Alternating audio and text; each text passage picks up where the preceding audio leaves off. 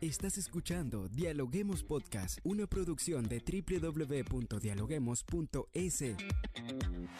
Cientos de académicos analizan, opinan y debaten. Son voces frescas que llegan a renovar la opinión pública desde una perspectiva diferente.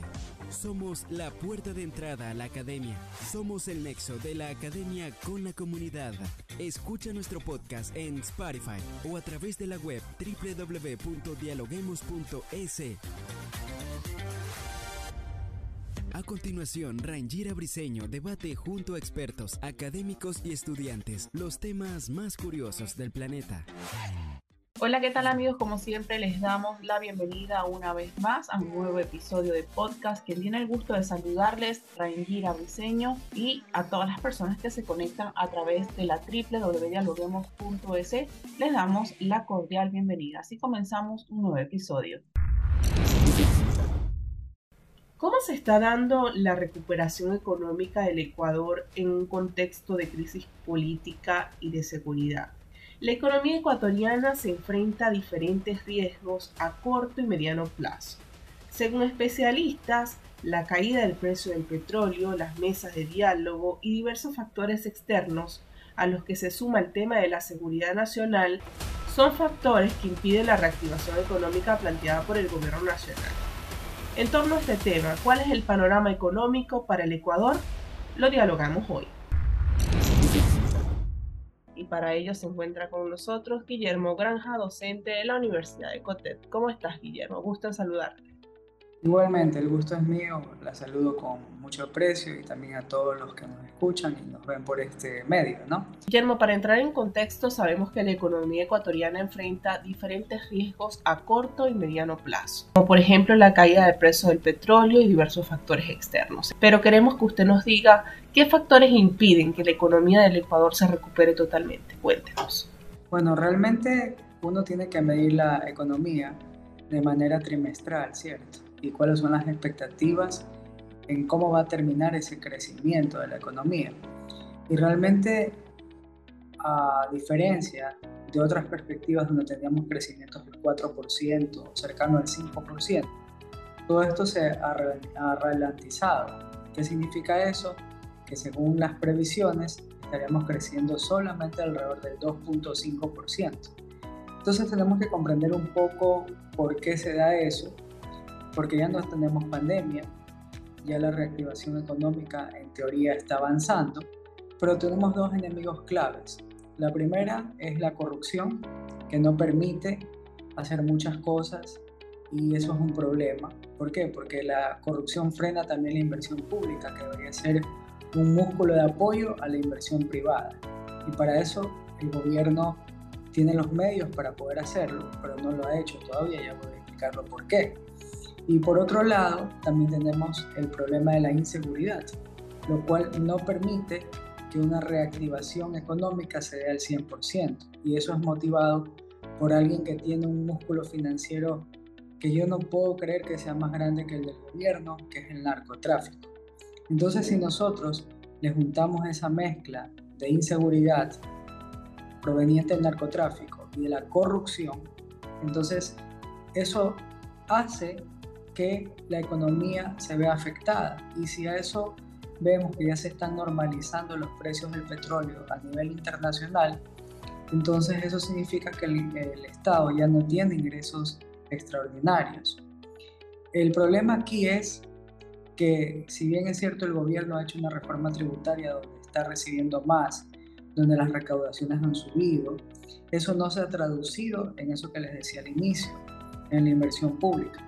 Entonces, en el momento en que no hay inversión pública y se le deja todo el peso de la economía a la inversión privada que tiene estas condiciones, entonces tenemos un crecimiento económico lento y tampoco es el clima más favorable para poner nuevos negocios o para expandir negocios. Entonces, esto de aquí es lo que está sucediendo en breves palabras y resumen aquí en la economía del Ecuador. Guillermo, en torno a lo que nos comenta, la recuperación económica del Ecuador se está dando en un complejo contexto donde se aborda la crisis económica y de seguridad. ¿Cómo cree usted que nos ven desde afuera? ¿Es confiable el Ecuador para invertir en estos momentos? Ya, bueno, eso se lo mide a través del índice del índice de riesgo país, ¿no es cierto? En el, en el momento en que el riesgo país sube, los inversionistas no vienen porque la probabilidad de que no les cumplan con lo que les están ofreciendo no se va a dar.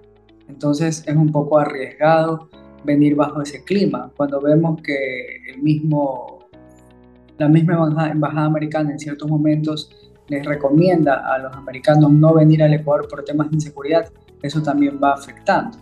Pero tenemos que volver a los libros y volver a lo básico y entender que el modelo macroeconómico por default es consumo más gasto más inversión más exportaciones netas.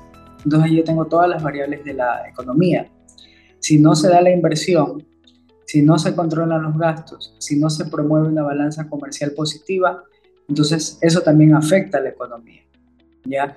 Pero aquí lo importante es crear no solamente un clima jurídico adecuado para los negocios, sino un clima de seguridad para los ciudadanos, para la eh, convivencia.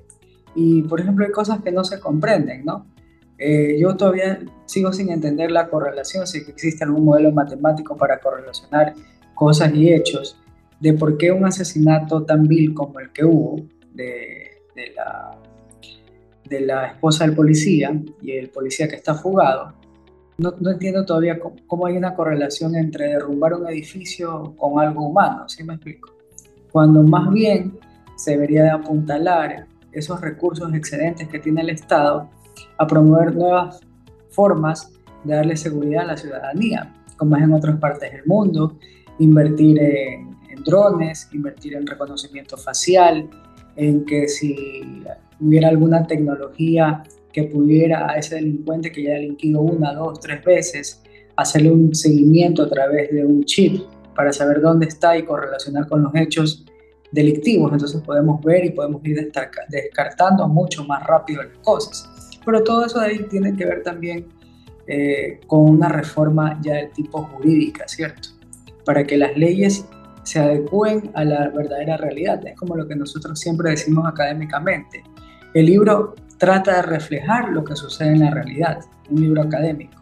Asimismo, las leyes deben tratar de reflejar estas distorsiones. O sea, no es posible que haya alguien que haya cometido el mismo delito ocho veces, entre y salga de la prisión y no pase nada. O sea, no haya medidas ni preventivas ni correctivas. ¿Cuándo el gobierno comenzará a sentir los efectos de la reducción y el congelamiento del precio de los combustibles y otros acuerdos a los que se llegó con el movimiento indígena para terminar con un paro que causó pérdidas nacionales alrededor de mil millones de dólares? Claro, mil millones es casi el 1% del total del Producto Interno Bruto, asumiendo que tenemos un Producto Interno Bruto de, de 100 mil millones, ¿cierto? Pero eso nosotros lo vamos a ver reflejado ahora en el último trimestre del año, que justamente empieza entre octubre, noviembre y diciembre. Pero hay que analizar con pinzas, porque también el último trimestre debería de reactivar un poco más la economía porque el consumo se acelera, ¿me explico? Entonces habría que ver si ese aumento en el consumo compensa un poco lo que trajo como consecuencia las pérdidas. Lo que sí está claro es que ni la ciudadanía ni los empresarios quieren más paros, porque eso les afecta a ambos, tanto el que trabaja en la empresa como el que es dueño de la empresa, como el ciudadano que trata de ir eh, a hacer su vida diaria a los microempresarios, o sea, le afecta a todo el mundo. Entonces, eh, hay que esperar, y, espero equivocarme realmente, de saber si ahora en octubre, estando un año de las protestas anteriores, no, no vaya a ser como el terremoto en México, ¿no? Que cada septiembre hay que estar prevenidos, hacer un simulacro, a ver si no coincide el terremoto y que no nos pase lo mismo que cada mes de octubre sea un mes de estallido social, ¿cierto? De un estallido que nos puede llevar a más paros, a más consecuencias. Se supone que las mesas de diálogo se hicieron como medida preventiva a eso. Entonces, obviamente nunca en una mesa se va a llegar a un 100% de acuerdos, pero por lo menos sea un consenso para poder ajustar lo que es estructural y que tal vez eh, sí es importante que haya un acuerdo entre gobierno y el sector indígena que representa también a una parte de la población. Y bueno, y esperemos también que la Asamblea haga su trabajo, ¿no? porque ellos son también un poder del Estado que deberían de regular esto y no llegar a estas mesas. Claro, sin embargo, también, eh, por ejemplo, The Economics hacía referencia a la pugna que existe entre el Ejecutivo y el Legislativo y dice que, por ejemplo, esto va a retardar algunas reformas económicas urgentes que van a permitir dinamizar la economía en el país.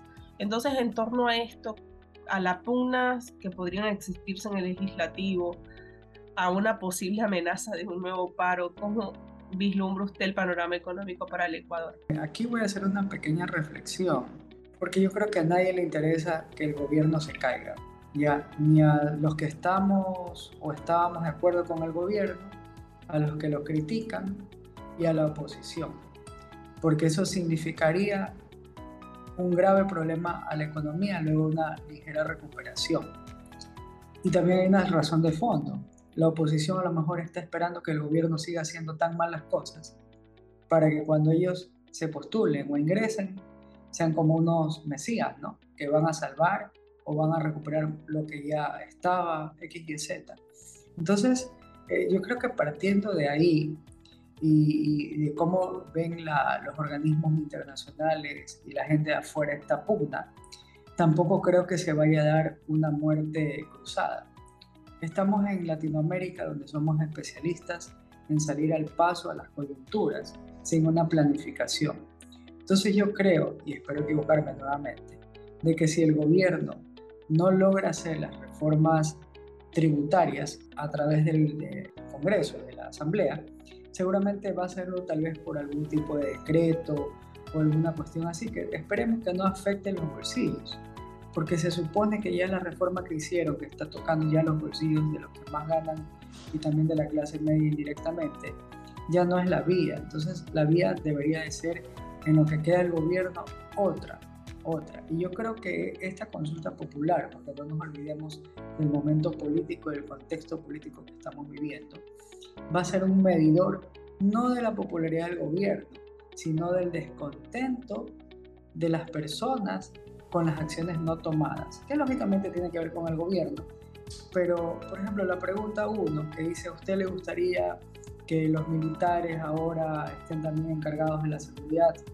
A lo mejor con todo esto que ha pasado ya no confían en las instituciones. Entonces, yo creo que hay que hacer ahí un, un para y arranca de nuevo para que la gente empiece a confiar en las instituciones pero eso no se puede hacer solamente con palabras, sino con hechos. ¿Y por qué usted cree que el tema económico no se tomó en cuenta para la consulta popular? Eh, porque dentro de lo que eh, está previendo el nuevo ministro y lo que están eh, diciendo los organismos, es que Ecuador está cumpliendo con los acuerdos a los que ya ha llegado.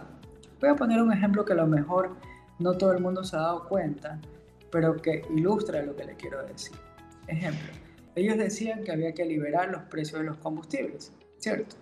Vino el tema del paro indígena y se llegó a un acuerdo por el precio de, la, eh, de las diferentes gasolinas, ¿cierto? El otro está atado al precio internacional. Pero ¿qué sucede? La gasolina, que es la extra, va a ser reemplazada en el corto plazo por la que tiene un mayor valor y mayor octanaje. O sea, al final se hace un ajuste en el precio de los combustibles que está a través de un subterfugio, ¿ya? Y lo mismo va a pasar con el precio de la gasolina super, donde actualmente estamos pagando 4.75, pero la que va a venir va a tener un precio mayor, algo mayor, pero al final la que está actualmente va a desaparecer. Entonces estamos haciendo ciertos ajustes mientras se cumplan las metas macroeconómicas en cuanto a algunas cosas que pidió el Fondo Monetario Internacional, van a seguir habiendo los desembolsos. ¿Cierto?